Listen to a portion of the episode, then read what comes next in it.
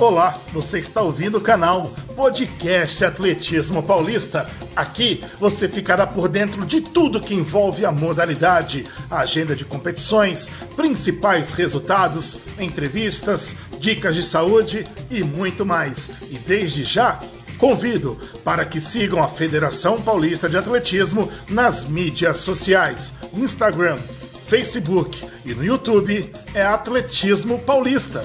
E após a vinheta de abertura, voltaremos com mais uma edição do podcast Atletismo Paulista.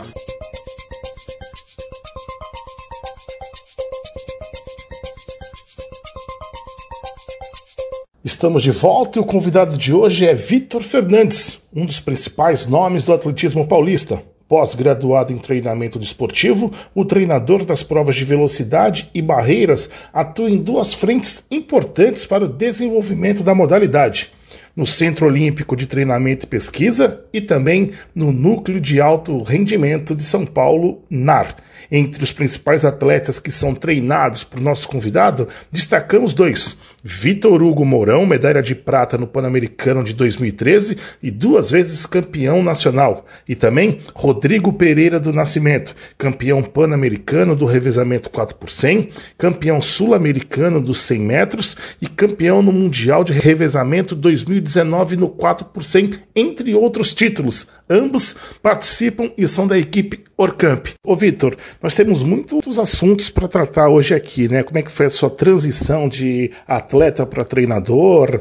Vamos falar, né, das marcas que até 1 de dezembro as marcas não contarão como índice, divulgação dos Jogos Olímpicos, da nova data dos Jogos Olímpicos, mas tem um assunto que nós não podemos deixar de falar, né? E nem de não começar por ele, que é o distanciamento social. Acreditamos que, de acordo com a Organização Mundial da Saúde, esse é o melhor a se fazer para evitar a propagação do coronavírus. Mas, por outro lado, como está sendo lidar com o atleta nesse período novo, né, que é um momento novo para todos nós, esse período do distanciamento social? Fala para nós. Seja bem-vindo, Vitor Fernandes. O espaço é seu.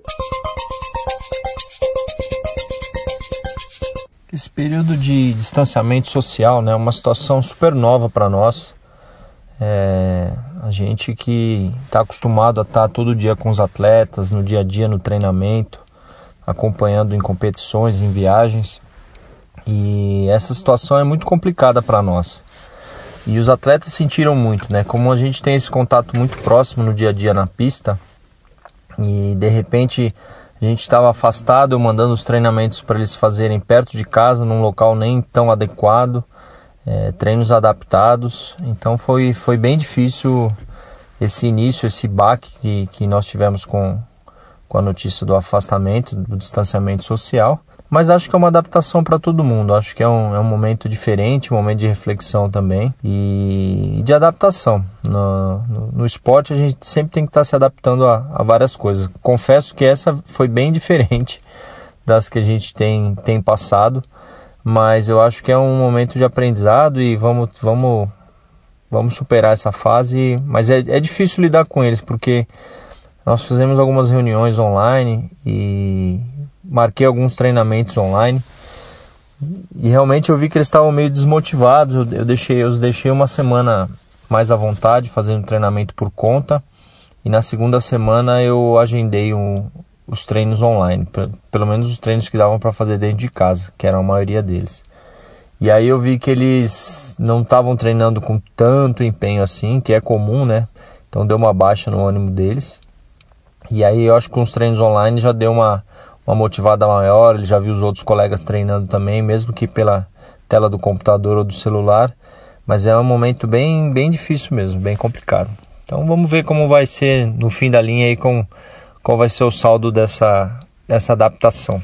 É isso, Vitor, né? É, diante de tantas incertezas né, e com tanta adaptação, uma coisa é certa: os Jogos Olímpicos serão disputados no, a partir do dia 23 de julho a 8 de agosto de 2021. Com essa certeza, com a data já divulgada, como é que fica o planejamento para vocês a partir de então? É, após a, a, notícia do adiamento dos Jogos Olímpicos, né, na verdade foi até um alívio para nós, porque nós não tínhamos certeza de nada, de se os jogos aconteceriam na data que estava programada, que era a informação que a gente tinha no momento. E os atletas com muita dificuldade em treinar, cada vez menos espaço tinha para se treinar, os locais fechando, é, academias fechando, então estava ficando cada vez mais difícil a gente se preparar para os Jogos Olímpicos. Com adiamento, foi até uma notícia boa para nós. Eu acho que foi correto também, pensando na saúde da, da população em geral. É, os atletas não iam ter tempo de se prepararem mesmo para o jogo se fosse esse ano 2020. E aí a gente mudou o planejamento. Como a gente estava contando com essa data, né, que era a informação que nós tínhamos no momento, adiando para 2021, quando deram a data, aí a gente realmente eu dei férias para os meus atletas porque estava ficando perigoso. Eles estavam também tentando treinar, tentando fazer alguns treinos na rua. E aí eu já comecei a ver muito risco de contaminação e risco de se lesionar também. Eu não, eu não podia também dar um treino muito forte para eles, que poderia baixar o sistema imune deles e, e eles ficarem mais propensos a, a se contaminarem. Então nós resolvemos pelo menos três semanas de férias que eu acho que aí a gente vai também entender o calendário nacional, se nós vamos ter Troféu Brasil esse ano. É, já sabemos que a partir de dezembro só que vale marcas para os Jogos Olímpicos. E então a gente replanejou desta forma. E aí eu estou esperando nessas semanas ver a definição do calendário nacional e da federação também, para ver quando a gente retorna aos treinamentos, programando um, um novo pico de performance ou para dezembro ou para janeiro. É, falando em calendário, a Confederação Brasileira de Atletismo, até mesmo a Federação Paulista de Atletismo estão trabalhando nesse calendário, mas uma coisa também já é certa e já está definido. Né? O, o calendário, o período de qualificação para os Jogos Olímpicos está suspenso até o dia 30 de novembro de 2020. Então, a partir de 1 de dezembro, esses índices contarão né, para os Jogos Olímpicos. Como que é para você também, como treinador, motivar o atleta com essa janela tão grande? Com esse novo prazo, essa nova janela de oportunidade de índice, né, que é a partir de dezembro, é bem complicado assim motivá-los porque tá, se torna uma coisa muito distante. É igual quando a gente inicia treinamento de uma temporada meados de novembro, visando os Jogos Olímpicos, por exemplo, começamos em novembro de 2019, visando os Jogos que era lá em junho. Eles se motivam, mas está muito distante, né? Tanto que é uma época que eu nem falo muito de competição, quando a gente está iniciando o treinamento, o período de preparação. Vai ser igual, vai ser igual. É...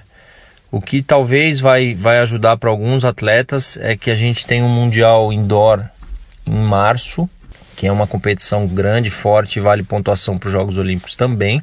Então, se a gente, se a Federação Paulista, a Confederação Brasileira atuarem juntas, eu acho que a gente consegue fazer um calendário legal, uma sequência boa de competições em dezembro e janeiro. É o que eu estou esperando, né?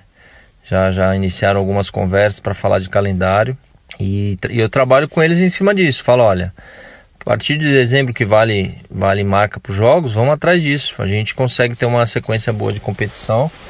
É, dois dos meus atletas são militares, então a gente vai ter um Mundial Militar em dezembro, que já é no prazo que, que vale marca, é no Brasil esse Mundial, se eu não me engano.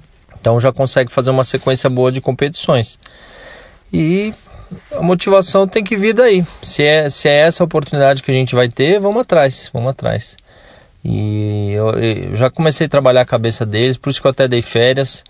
E assim que eles voltarem das férias, o nosso foco já vai ser em cima desse novo calendário e dessas novas oportunidades para os jogos. Vitor, vamos mudar um pouquinho de assunto, vamos falar um pouquinho de você, né? Conta para nós. Você era um velocista de alto rendimento e como é que foi essa transição de atleta para treinador? Sabemos que para alguns atletas esse momento é muito complicado, traumático, né? Conta para nós como é que foi para você? É, eu tive uma transição bem gradual e acho que foi não foi tão traumática como eu já ouvi de outros colegas que foram treinadores, foram atletas e, e se tornaram treinadores, né? Eu treinei por 12 anos, eu sempre treinei com o Nakaya, desde novinho, quando eu entrei no projeto Xerox. E, e eu sempre era aquele o assistente dele. Ele, ele viajava muito para as competições, né? Ele já tinha atletas adultos. E eu, eu acabava ficando como responsável pelo grupo quando ele viajava. E eu sempre me interessei pelo treinamento, né? E mesmo antes de eu, de eu entrar na faculdade, o próprio Nakaya me, me motivou, me incentivou a estar tá estudando. Ele até me deu um livro de treinamento, inclusive eu devolvi para ele recentemente. Era uma relíquia que eu tinha em casa. Ele falou: Olha, esse é um livro sobre treinamento, vai lendo, vai estudando, que você não vai entender muitas coisas, algumas coisas eu te ajudo, mas quando você entrar na faculdade, que você ouvir falar sobre esses temas, isso vai ficar mais claro na sua cabeça, mas já vai aprendendo. E eu sempre gostei de corrigir meus colegas, sempre gostei de, de me, me aperfeiçoar tecnicamente, então foi uma coisa que sempre me atraiu desde quando eu era atleta. E aí chegou um ponto realmente, eu, eu era um atleta que machucava muito, então me lesionava demais, então eu passava muito tempo fora das pistas e em tratamento do que propriamente nas pistas. Então isso também é, me ajudou a, a, a ajudá-lo nos treinamentos e com isso eu fui aprimorando meu olho para ver parte técnica, aprimorando, entendendo um pouquinho mais sobre o treinamento, sobre os efeitos do treinamento, mesmo antes da faculdade. E aí quando eu tive a oportunidade de ter uma bolsa de estudo na faculdade, eu comecei a estudar e aí realmente tudo começou a ficar mais claro na minha cabeça. E como eu vinha de uma carreira de muitas lesões, é, e já estava atuando como um assistente dele. Assim que eu me formei, passou um ano, teve uma oportunidade na, no clube BMF, que é onde ele trabalhava, de colocar um assistente para trabalhar de assistente dele. E assim eu entrei por um ano como experiência, ganhando um dinheirinho já, que era, era bem importante na época para mim, né? Que a gente. Atletismo sabe como é a dureza, né? Então a gente eu já entrei como assistente dele, trabalhei por um ano. No ano seguinte, eu fui efetivado no clube como assistente dele, do Nakaya, e já atuando com, com os atletas dele. Tinha um grupo muito grande, muito bom na época. Era o melhor grupo que, grupo que tinha no país. É, o clube era muito forte e, assim foi minha transição. Então foi bem bem tranquilo. Eu já eu tinha essa consciência que eu não ia conseguir chegar muito longe como atleta e já fui, na verdade, fazendo essa transição desde o meu, final da minha carreira como atleta para treinador. Agora me diz, toda profissão tem um início, né? Tem um start, tem aquele momento que você não esquece, aquele momento que é crucial. Como treinador, quem foi o primeiro ou a primeira atleta que você treinou? A primeira atleta que eu treinei foi uma menina é, na verdade, foi no primeiro, primeiro ano que eu estava já de assistente do Nakaya. Um rapaz o procurou de Taubaté e falou: Pô, tem uma menina aqui que joga basquete que é muito boa. Ela é novinha, tem 16 anos, mas acho que é talentosa pro basquete, ela não vai dar muito certo. Você não quer levá-la para São Paulo para treinar contigo? O Nakaya topou. A gente, naquela época, a BMF tinha alguns apartamentos alugados ali próximo ao Ibirapuera e trouxe essa menina chamava Elaine Cristina Dias Paixão. Ela morou em um dos apartamentos do clube é, e aí ele deixou ela sob minha supervisão. Falou assim: Ó, eu quero que você comece a prescrever treino para ela. Você vai montar os treinos, vai me apresentar e aí eu vou dar meus pitacos. Era como se fosse um tutor para mim mesmo, né? E aí falou: você vai dar os pitacos, eu vou dar meus pitacos no treinamento e a gente, você, mas você que vai tocar o treino dela, você que vai olhar a parte técnica, eu te ajudo nisso. E assim foi.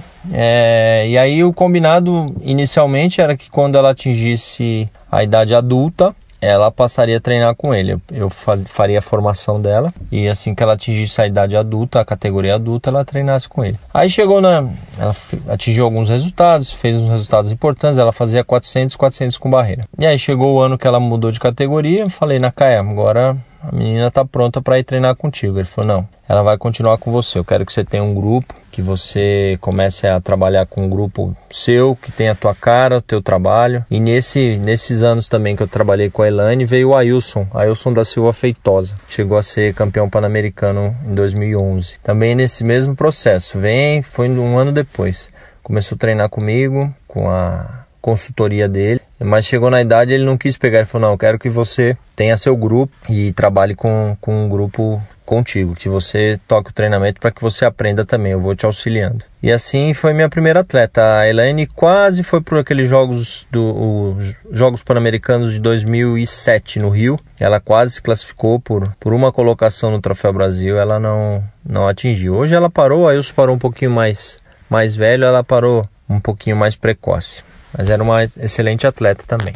Bom, Vitor, já que você teve tanto apoio quando você começou a treinar, que conselho você hoje, experiente, você dá ou daria para os jovens treinadores que estão iniciando nessa carreira? Bom, os treinadores jovens que estão iniciando na modalidade ou já estão há algum tempo trabalhando, o conselho que eu deixo é sempre se sempre estudar, sempre buscar novos conhecimentos, é, ter sua mente aberta para novos conceitos. É, tem muita gente que sabe é, muita coisa, não, não existe uma verdade hoje, amanhã não é mais uma verdade. Eu acho que vocês têm, que estar sempre buscando, buscando novas coisas, novas metodologias de trabalho. Às vezes eu não, eu não preciso seguir uma metodologia só, crie a sua metodologia, entenda o treinamento, domine os conceitos e crie a sua metodologia de trabalho. Porque, na verdade, a sua realidade só você que sabe, só o próprio treinador que, que vai saber disso. E então, troque muita ideia com outros treinadores da tua área ou de outras áreas. Sempre as pessoas têm algo a acrescentar para você. A gente aprende com todo mundo. Aprenda com seus atletas também. Eu acho, eu trabalho muito com o feedback dos atletas. É, eles nos ensinam muito. Cada atleta é de um jeito. Então, eu acho que esse é o, é o caminho, né? Trocar muita ideia mesmo, buscar sempre informação, mas é, ter segurança em, em, arriscar às vezes um pouquinho mais, em, em tentar mudar o treino. Para um atleta, um treino dá certo, para o mesmo treino para outro não dá. Então, buscar várias estratégias para você atingir o mesmo objetivo. Então, isso é com muito estudo, muita mente aberta, muita trocar muita ideia com outras pessoas e buscar conhecimento. E não ficar esperando que as coisas caiam, caiam do céu, que não vão cair. E uma coisa também que eu percebi durante esses anos que eu, que eu trabalho é nós da área, inclu, me incluo nisso, a gente às vezes não pensa muito na, nossa, na gestão da nossa carreira. Porque às vezes a gente sonha em ser um treinador ou de alto rendimento, tanto na base ou, ou, ou com atleta adulto, mas a gente não, não constrói esse caminho. Então, hoje o profissional de educação física tem que entender um pouquinho de gestão. Né?